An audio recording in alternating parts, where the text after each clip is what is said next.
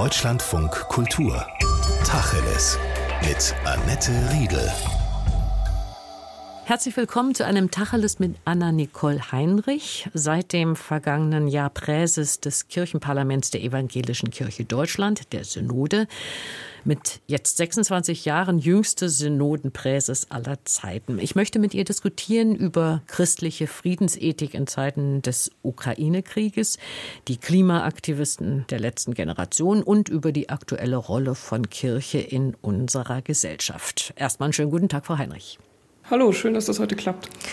Jenseits von Krieg und Klimakrise ist diese Zeit ja trotz allem auch die Vorweihnachtszeit. Und da ist es, wie es scheint, wie immer, dass sich nämlich einmal im Jahr dann die Kirchen füllen und dann kommen die Weihnachtschristen. Das hat eine Kommentatorin im Tagesspiegel kürzlich ganz treffend beschrieben. Ist Deutschland inzwischen eher ein Land der Weihnachtschristen, denn ein christliches Abendland? Ich glaube, Weihnachten ist für uns hier in Deutschland, egal ob Christ oder nicht Christ, einfach eine ganz besondere Zeit. Das merke ich immer wieder im Zulaufen auf diese Tage, dass es uns irgendwie alle ein bisschen verzaubert. Es ist irgendwie die allgemeine Stimmung, aber auch diese Freude auf ein paar Tage, wo nicht mehr so viel passiert, wo man mit Menschen, die man lieb hat, zusammenkommt. Und ich glaube, das ist einfach eine Chance, dass wir solche Phasen und gerade eben in den Weihnachtstagen wirklich alle diese Phase mitnehmen können.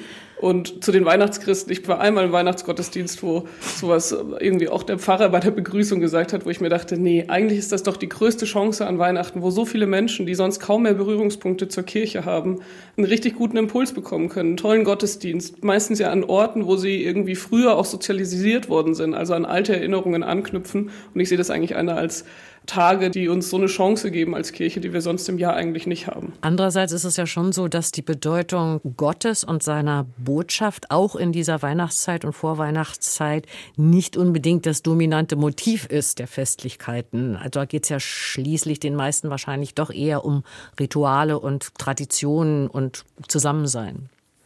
Aber ist das nicht irgendwie auch Kern dieser Weihnachtsbotschaft, gerade in den Tagen zusammenzukommen, also zusammen an der Krippe zu sein, mit Familie, mit Menschen, die man eigentlich gar nicht an der Krippe erwartet, aber die doch dazukommen, weil man seine Haustüren aufmacht, weil es draußen kalt ist und man sagt, lass uns lieber zusammen hier im Haus feiern, anstatt dass jeder zu zweit in seiner Wohnung feiert. Also ich glaube schon, dass auch in diesem weihnachtlichen Leben und Sein ganz viel christliche Botschaft drinsteckt. Aber Religion und Glauben spielen jenseits von Weihnachten wenn es denn so ist, wie Sie es beschreiben, bei immer weniger Menschen eine Rolle. Ja. Das ist so. Also das müssen wir festhalten. Ich glaube, damit dürfen wir uns nicht abfinden, aber das dürfen wir auch nicht verzwecken. Also es ist schon klar, dass das irgendwie so ein bisschen müßig macht, dass man sieht, dass immer mehr Menschen die Bindung auch zur Institution verlieren. Aber deswegen verliert Gott, glaube ich, nicht seine Wirkkraft und auch nicht seine Bedeutsamkeit für die Menschen. Aber man hat manchmal das Gefühl, dass Kirche bestenfalls in ihrer karitativen und sozialen Rolle wahrgenommen wird und dann auch die entsprechenden Angebote genutzt werden. Das ist ja nicht grundsätzlich verkehrt, aber die religiöse Überzeugung, der Gottesglauben spielt da keine Rolle. Das ist dann eher Servicekirche sozusagen. Ich bin ja wirklich viel unterwegs und dann auch mit vielen Menschen, die hochverbunden sind, die lose verbunden sind, die nicht bei Kirche sind, dann erzählen die schon mehr als diakonische und karitative Arbeit. Ne? Es geht ganz oft um Beerdigungen, um Trauerfälle, um ja, Hochzeiten, eben. um Taufen. Als reinen Service würde ich das nicht äh, nur stehen lassen. Natürlich ist es ein Service, aber es ist auch ein Stück weit begleiten. Wir haben da, glaube ich, Lieder, Texte, Rituale, Gebete, die den Menschen in den Situationen wirklich Halt, Hoffnung, einen Push ins Leben geben. Und das, glaube ich, darf man nicht unterschätzen, auch wenn man das vielleicht nicht in jeder Situation des Lebens direkt annimmt. Also ich finde es total legitim, wenn Menschen vor allem in Ausnahmesituationen sagen, da brauche ich Begleitung, da sehne ich mich nach Begleitung, da sehne ich mich nach einem Gott, der da ist und der meinen lieben Menschen aufnimmt. Und deswegen sind sie nicht schlechtere oder bessere Christinnen als alle anderen. 2021 sind über 639.000 Menschen aus den beiden großen Kirchen ausgetreten, 280.000 bei der evangelischen Kirche. Das heißt, die evangelische Kirche hat seit 1990 ein Viertel ihrer Mitglieder verloren. Das klingt so ein bisschen nach dem Schicksal der Volksparteien. Man bewegt sich in die Richtung fast Nische. Also wir nehmen die Entwicklungen wahr und ernst und versuchen es auch zu verstehen. Also wir haben natürlich Studien wie die Freiburger Studie, es gibt den Religionsmonitor, aber wir versuchen da schon auch noch in die Tiefe zu gehen. Ne? Das Sozialwissenschaftliche Institut der Evangelischen Kirche macht gerade eine Austrittsstudie, die Kirchenmitgliedschaftsuntersuchung 6 steht an. Und auf der Basis versuchen wir auch jetzt schon immer wieder Kirche neu und umzugestalten. Wir analysieren, wir nehmen wahr, wir versuchen nachzusteuern und die Welt verändert sich so schnell, dass wir eigentlich aus diesem Wahrnehmen-Modus kaum rauskommen können, um irgendwie Raum zu gestalten, wo Menschen irgendwie eine Gott-Mensch-Beziehung kommen können. Aber da sind wir dran und ich bin ehrlich gesagt auch zuversichtlich, dass wir uns da nicht in ein Loch ziehen lassen, nur weil weniger Menschen eine formale Bindung zur Kirche eingehen, sondern dass hoffentlich Mut ist, sich über Formen der Zugehörigkeit, über die ehrliche Frage, wie viele Institutionen muss vorne draufstehen, damit Menschen dort irgendwie einen Raum finden können, wo sie über Glaube, über Gott, über sich ins Gespräch kommen können. Lässt sich denn irgendwie fassen, wie sehr auch der evangelische Kirche die zahlreichen aufgedeckten Fälle von sexualisierter Gewalt geschadet hat? Auch der Umgang mit ihr. Es ist ja nicht nur ein Thema der katholischen Kirche. Also die konkrete Frage, die Sie gestellt haben, kann ich so nicht beantworten.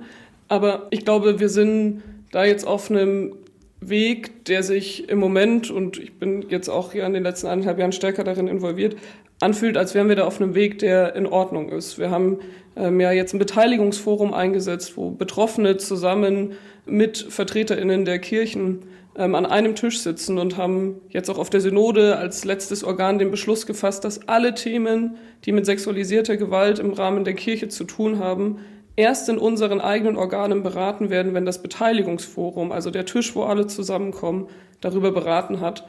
Und das ist ein Modell, was äh, mir ein Stück weit Hoffnung gibt, weil wir damit die Beteiligung von Betroffenen bei Intervention, Aufarbeitung, Prävention wirklich fest verankert haben und ähm, da glaube ich auf einem guten Weg sind und ähm, das hoffentlich auch eben kommuniziert bekommen in alle Richtungen, sowohl hin zu den Betroffenen, dass auch mehr Betroffene sich noch trauen, das zu artikulieren, aber auch von Menschen, die Grenzüberschreitungen der Kirche wahrnehmen, dass sie auch schon bei Kleinigkeiten den Mut haben, was zu sagen. Natürlich in die Öffentlichkeit, aber eben auch in unsere Kirche hinein.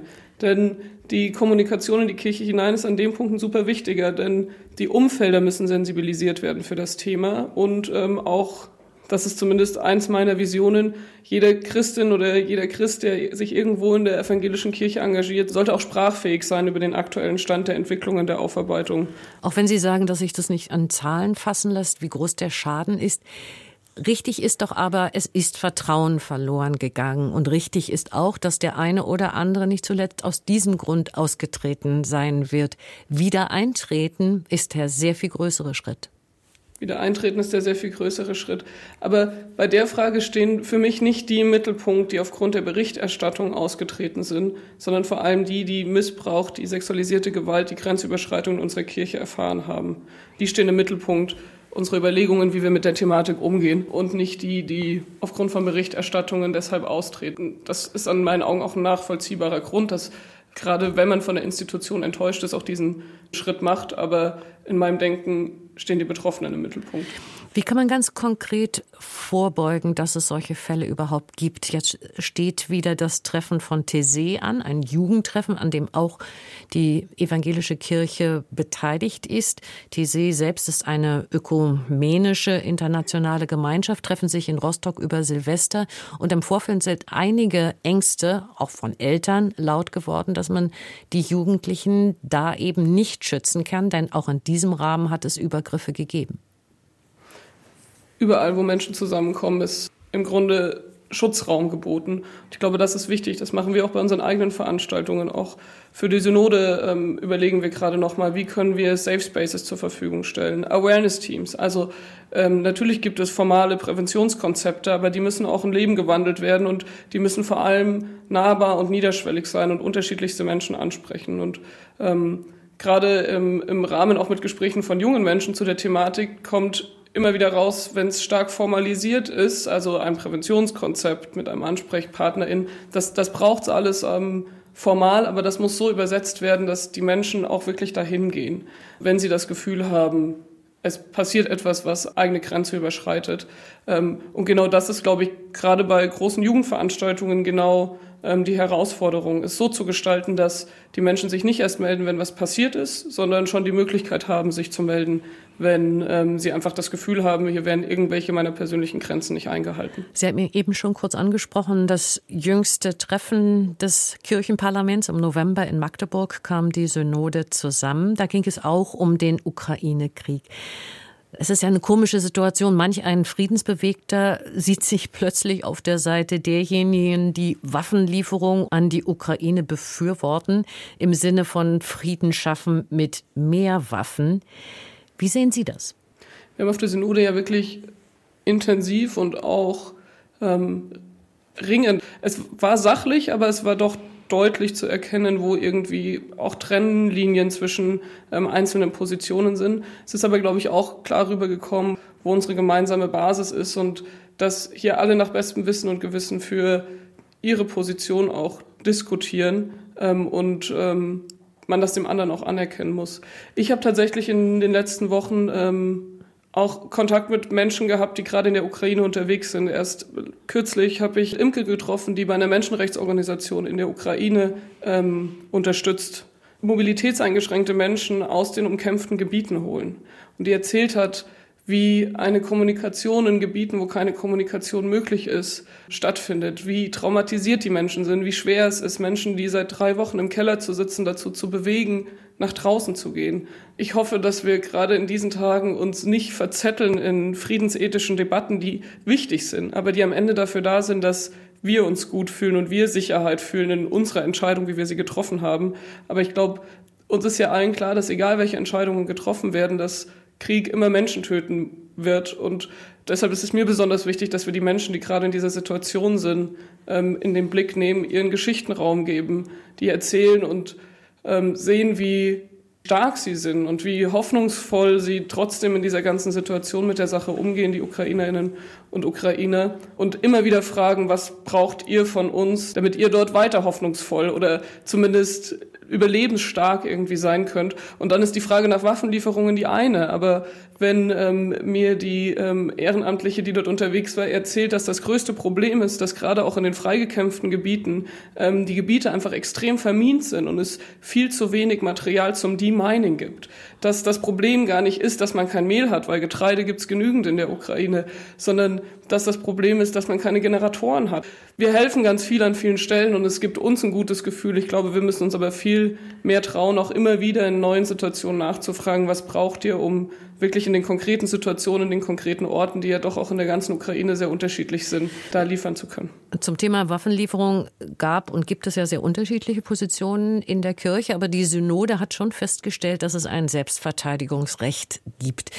Aber es bleibt ja ein Dilemma, denn ohne die Waffenlieferung wäre der Krieg wahrscheinlich bereits zu Ende. Es hätte weniger tote, verwundete, entwurzelte Menschen gegeben, aber eben um den extrem hohen Preis, dass die Ukraine ihre Souveränität nicht hätte verteidigen können, wie sie will. Also dass ein Land, was angegriffen wird, ein Verteidigungsrecht hat, hat nicht erst die Synode festgestellt, sondern das ist schon in der Friedensdenkschrift 2007 festgehalten. Und ähm, ich glaube, man kommt da am Ende nicht raus. Aber ich muss schon ganz klar an der Stelle sagen, das, was Sie gerade beschrieben haben, wäre ein ungerechter Frieden. Und das kann nicht Ziel sein. Ziel muss ein gerechter Friede sein, wo die gegenseitige Souveränität anerkannt wird. Ähm, und solange Russland der Ukraine nicht zugesteht, dass sie ein souveräner Staat ist, solange, glaube ich, ist diese Option einfach die Waffen niederzulegen, weil dadurch vielleicht weniger Menschen sterben, keine Lösung.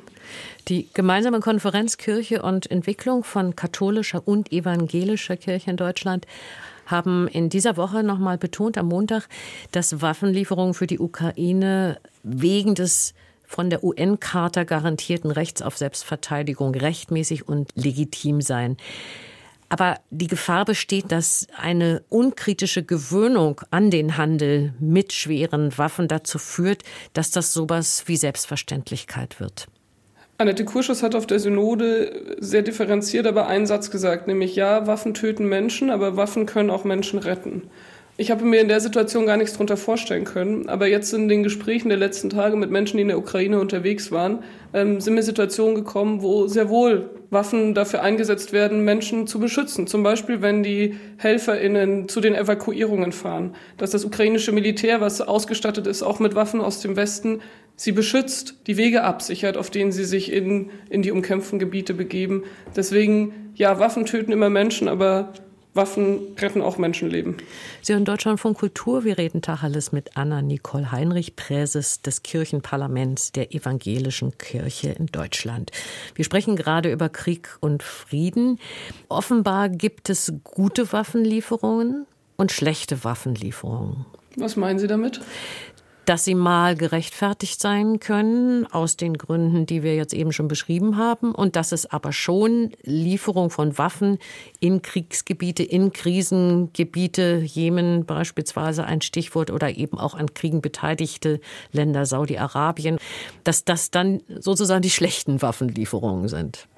Erstens durchblicke ich nicht bis ins Letzte alle Konfliktherde und wo sozusagen der Einsatz von Waffenlieferungen wirklich gerechtfertigt ist. Ich muss diese Entscheidung nicht treffen. Wir als evangelische Kirche müssen diese Entscheidung nicht treffen, sondern wir versuchen Orientierung zu bieten und einen Reflexionsraum, auch mit unseren friedensethischen Überlegungen, die Geschichten der Menschen zu erzählen, die die Dringlichkeit auf ein Recht von Selbstverteidigung vielleicht auch nochmal hochhält.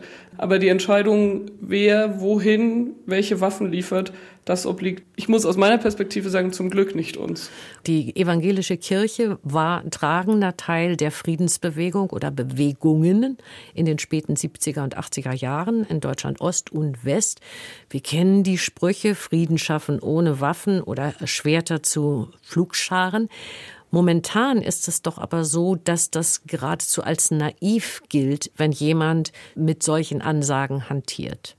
Diese Position gibt es in unserer Kirche immer noch und die haben auch ihre Argumentationsmuster, die begründbar sind. Meine wären es nicht.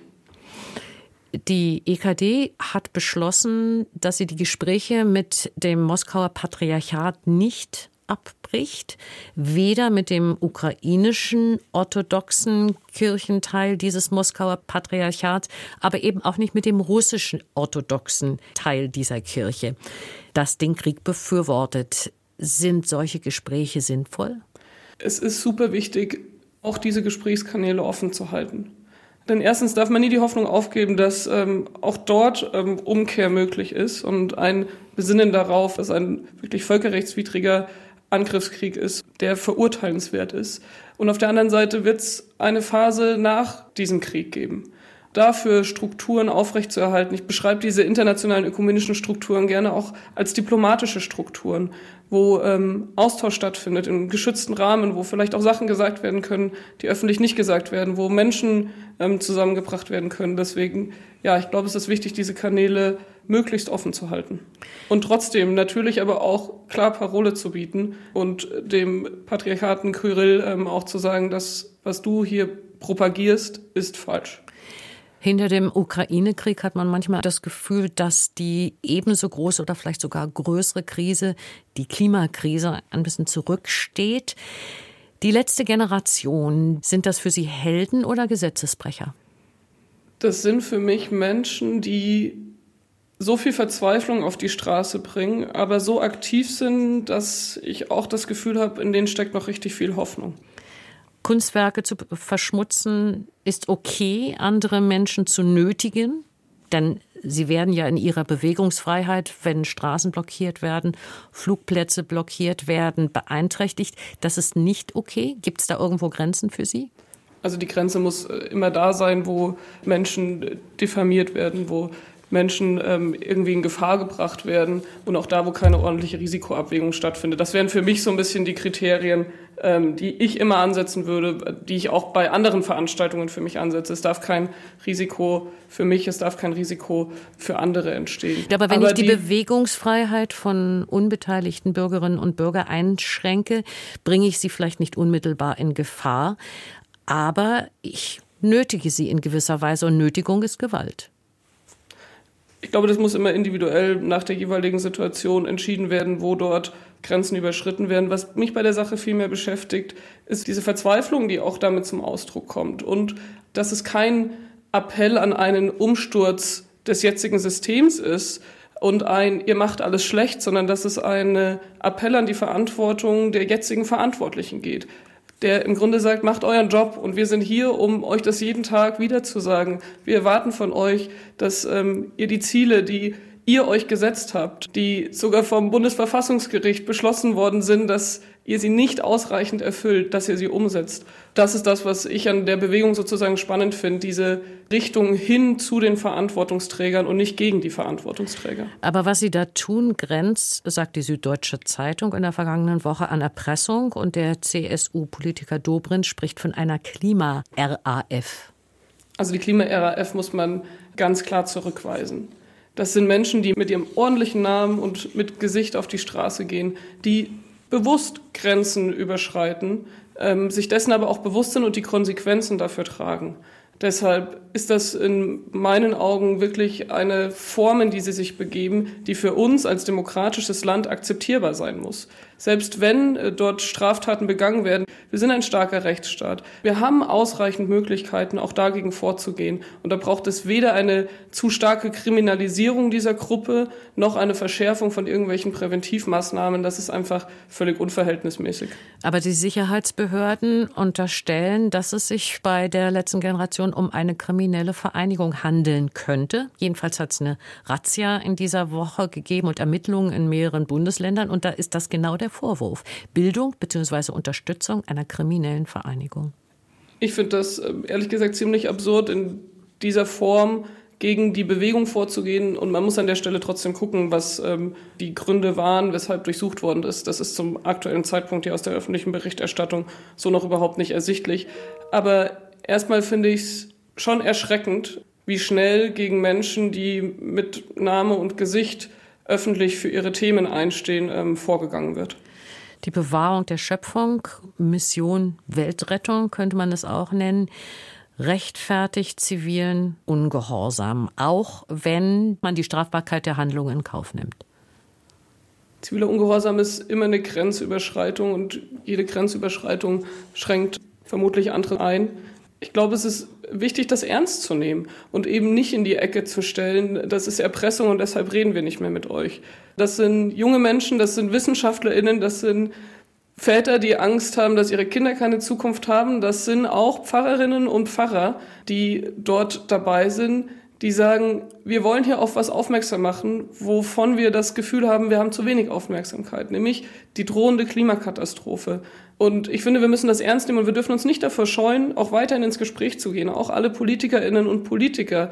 Denn der Weg, den sie wählen, des Gespräches, kann ich aus der Synode rückspiegeln, ähm, ist ein sehr konstruktiver. Die Menschen, die dort in die Gespräche gehen, sind hoch sprachfähig in dem Thema, können ihre persönliche Motivation auch klar bekennen und haben Interesse an einem konstruktiven Weg. Deswegen ähm, finde ich super wichtig, dass man sie eben nicht in so eine Ecke stellt. Wir haben so einen richtig guten gesellschaftlichen Abwehrmechanismus gegen Leute oder Gruppen, die das Klimathema groß machen wollen. Erst war Fridays for Future da, da waren sie die Schulschwänzer. Dann hat man sie trivialisiert und hat gesagt, na ja, so ein paar Schüler, die Aufstand machen. Dann haben die bis zu 1,4 Millionen Menschen auf die Straße gebracht und trotzdem nichts bewegt. Also auf der einen Seite Trivialisierung und jetzt versucht man es mit Kriminalisierung. Und ich glaube, das ist kein Weg. Wir müssen die Leute ernst nehmen, wir müssen mit ihnen in Gespräche gehen und ähm, ich hoffe, dass wir da da als Kirche auch eine wirklich brückenbauende Rolle einnehmen kann. Und in Gespräche gehen heißt nicht, dass man sich an allen Punkten einig sein muss, aber es heißt, miteinander konstruktiv zu gucken, wie können wir gemeinsam unsere Ziele erreichen. Das heißt, man sollte sich als Institution Kirche, evangelische Kirche, auch mit den radikaleren Teilen der Bewegung enger vernetzen. Ich glaube, wir sollten uns mit allen Menschen vernetzen, die geachtet ähm, aller Menschenrechte und ohne demokratiefeindlich zu sein, einen Impact geben wollen in die Gesamtbewegung, dass wir unsere Klimaneutralität erreichen, dass wir uns hier in Mitteleuropa verantwortlich verhalten, so dass wir nicht weiterhin Mithauptverursacher für schwere Katastrophen in anderen Ländern sind. Klimagerechtigkeit, da geht es nicht nur darum, dass ähm, wir möglichst wenig Emissionen ausstoßen, sondern es hat auch was mit sozialer, mit globaler Gerechtigkeit zu tun, dass wir ausgleichende Maßnahmen haben, dass wir andere Menschen in den Blick nehmen, dass wir die Geschichten aus anderen Ländern erzählen, die nochmal ganz anders davon betroffen sind. Und ja, mit allen denen, die in diese Richtung gehen, sollten wir im Gespräch bleiben. Es gibt ja Stimmen, die sagen, die Radikalisierung schwächt schlussendlich die Bewegung. Denn Teile der Gesellschaft wenden sich möglicherweise ab. Und wenn man die Debatte jetzt verfolgt, da wird dann hauptsächlich über die Frage diskutiert, die wir beide hier jetzt auch gerade diskutieren, wie legitim und äh, rechtlich abgesichert sind die Proteste und weniger über die Inhalte, das, was gefordert wird. So erfolgreich ist die Bewegung dann vor diesem Hintergrund nicht. Es gibt auch die anderen Stimmen, die sagen, sie halten das Thema groß und sie halten das Thema im Gespräch. Sowas werden wir wahrscheinlich erst rückblickend sagen können, wenn es dann Studien und Hausarbeiten und Promotionen darüber gibt, welchen Impact ähm, diese Bewegung auch auf den Gesamtdiskurs in der Klimadebatte hatte. Die Kirche hat sich ja entschlossen, die evangelische Kirche, unter dem Stichwort, wie Sie es genannt haben, intelligente Selbstbeschränkung, dass man eine der Forderungen der letzten Generation freiwillig vorwegnimmt, sozusagen bei kirchlichen Dienstfahrten mit dem Auto, die sich nicht überhaupt vermeiden lassen, nur noch mit Tempo 100 fährt. Das mag Vorbildcharakter haben. Frage ist, wie wirksam es ist, aber vielleicht als Signal nicht verkehrt. Aber es suggeriert natürlich auch, dass wenn wir uns nur allesamt intelligent selbst beschränken, dass wir dann das Klima retten. Das ist, glaube ich, eine Illusion, aber es fängt schon bei uns an. Es geht um eine Haltungsänderung. Und die Haltungsänderung oder auch eine Kulturänderung funktioniert, glaube ich, in den seltensten Fällen, wenn sie von ähm, oben aufgedrückt wird, sondern jeder muss für sich, glaube ich, selber irgendwie, und das kann ganz unterschiedliche Wege haben, ne, zu der Erkenntnis kommen, ich brauche nur so viel wie nötig und nicht so viel wie möglich. Und da ist äh, das Auto natürlich so eine heilige Kuh bei uns. Ne? Ich fahre nur noch so schnell wie nötig und nicht mehr so schnell wie möglich. Ähm, allein das würde, glaube ich, vielen schon als Reflexionssatz vielleicht helfen, manchmal nicht mehr so schnell zu fahren, ähm, wie man müsste. Und dann aber auch das einfach nochmal zu untermauern mit Zahlen, Daten, Fakten. Ne? Also ein Tempolimit 120 würde 2,7 Millionen Tonnen Emissionen einsparen, während Tempo 100 5,4 ähm, einspart. Also doppelt so viel, wo man sich auch denkt, also mit wie viel wenig weniger kann ich eigentlich mehr, mehr erzeugen. Ich glaube, in so ein Denken müssen wir reinkommen, im persönlichen, aber natürlich auch im wirtschaftlichen, im strukturellen, ähm, im gesellschaftlichen allgemein. Also so wichtig wie wahrscheinlich intelligente Selbstbeschränkung an dem Eck sein wird, aber ganz ohne Ver- und auch Gebote wird es nicht gehen. Das heißt, die Politik muss auch handeln. Selbstverständlich. Und am besten auch nach dem Gebot. Eben nur noch so viel wie nötig und nicht mehr so viel wie möglich. Sollte die evangelische Kirche, wenn man noch einen kleinen Blick zum Schluss auf die Leitsätze, die verabschiedet wurden von der Synode, werfen, sollte die evangelische Kirche sich mehr politisch einmischen? Also auch an dem Eck, aber nicht nur an dem Eck Klima. Druck aufüben auf Politik, damit sie im Sinne der Schöpfung der Menschheit handelt wir sind als Christinnen politisch, denn unser Evangelium gibt uns ganz klar den Auftrag mit so, ähm, lebe es und handle auch danach. Ähm, nur davon zu erzählen, reicht nicht aus. Und somit bringen wir uns ähm, bei Themen ein, die aus unserem Glauben heraus geboten erscheinen, sich einzubringen. Deswegen, ja, würde ich sagen, Christinnen und Christen dürfen politisch sein und zwar genau in dem Maße, wie sie es für sich als richtig sehen. Die Leitsätze, da geht es ja auch so ein bisschen drum zu gucken, wie können wir, das ist jetzt so ein bisschen zurück zum Anfang unseres Gesprächs, gerade auch die Frage, wie erreichen wir Menschen? Da haben wir jetzt auch in den letzten beiden Synoden, glaube ich, nochmal so ein bisschen die Stellschrauben gestellt und drei Themen nochmal hervorgehoben, nämlich das Thema der Zugehörigkeit, vorher schon mal kurz angesprochen, dass wir darüber ins Gespräch kommen müssen, unabhängig von formaler Zugehörigkeit. Wie schaffen wir es, dass Menschen, die nach Bindung, nach Gemeinschaft suchen, auch wirklich bei uns offene Türen einrennen und nicht erst durch 20 durchluken müssen, bevor sie irgendwas finden.